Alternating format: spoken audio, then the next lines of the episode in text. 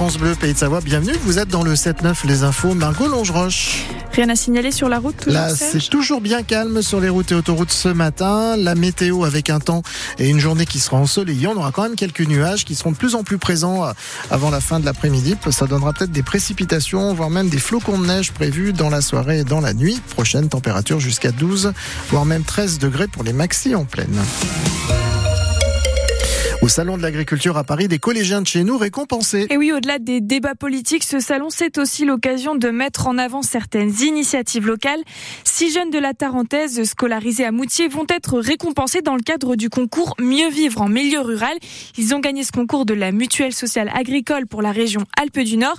Ils s'appellent Aaron, Bastien, Clément, Nino, Oliver et William et vous présentent leur projet baptisé Rénov ta cabane. Du coup, on est un groupe de jeunes de 6 euh, personnes qui montons en montagne. On part euh, pendant une semaine, on monte dans un refuge non gardé et on le restaure. Soit on peut monter jusqu'à la cabane en minibus, soit sinon bah, on prend les affaires et on y va à pied. Donc euh, par exemple, on peut fabriquer une table de pique-nique et on fait plein de petits travaux dans une cabane et on le rénove, on le restaure. Pour l'instant, nous avons rénové 5 cabanes. Ce sont des cabanes qui sont dans le Beauvortin et en Tarentaise. on a trouvé ça super. La nature, euh, dans la montagne, être un peu déconnecté parce que là-bas il y a pas de réseau, il y a rien. On me retrouve avec les amis, bricoler et euh, voir des animaux. Il y a souvent des promeneurs qui nous parlent, ils nous félicitent. Ça nous donne encore plus envie de continuer et d'avancer dans le projet. On en est vraiment fiers, on est heureux et content. La belle initiative de ces collégiens de la Tarentaise est sur francebleu.fr. De son côté, Emmanuel Macron a quitté le salon de l'agriculture hier en début de soirée après plus de 13 heures de visite. Une visite mouvementée avec l'irruption d'agriculteurs en colère. Ils ont été contenus par les forces de l'ordre. Le président de la République a notamment annoncé la mise en place de prix planchers par filière agricole ainsi qu'un plan trésorerie d'urgence à destination des exploitations les plus en difficulté. On craignait que ça se passe chez nous. Le festival néo-nazi prévu hier s'est finalement tenu en Isère dans la salle communale de Vézéron-Scurtin. Son maire affirme qu'elle avait été louée pour un anniversaire les organisateurs risquent jusqu'à six mois d'emprisonnement.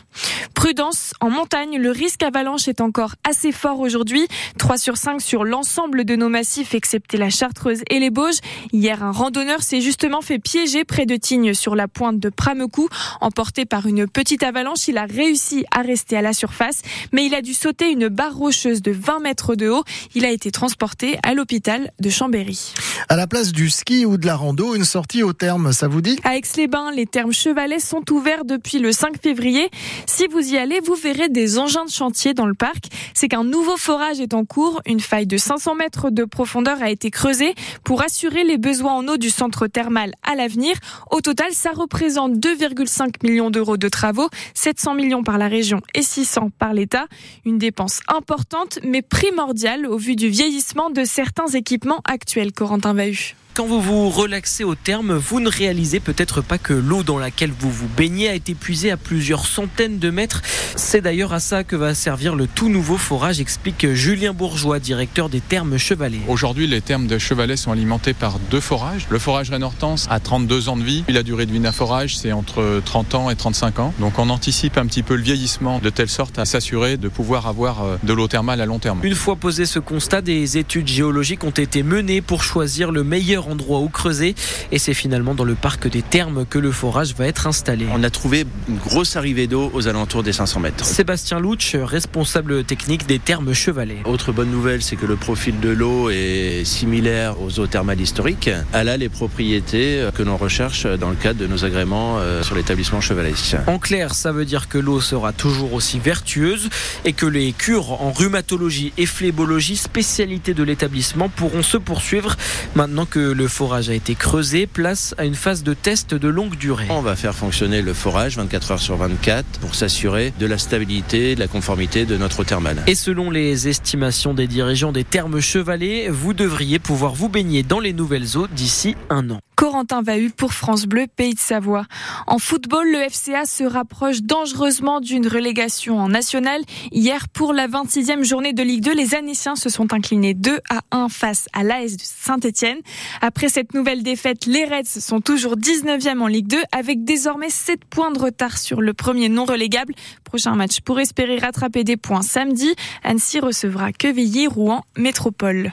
En rugby, l'équipe de France joue face à l'Italie dans le tournoi des Six Nations. Alors, la rencontre, c'est aujourd'hui 16h au stade Pierre-Mauroy à Lille. Après leur large défaite face à l'Irlande, le 15 de France a su réagir. Il s'est imposé en Écosse il y a deux semaines.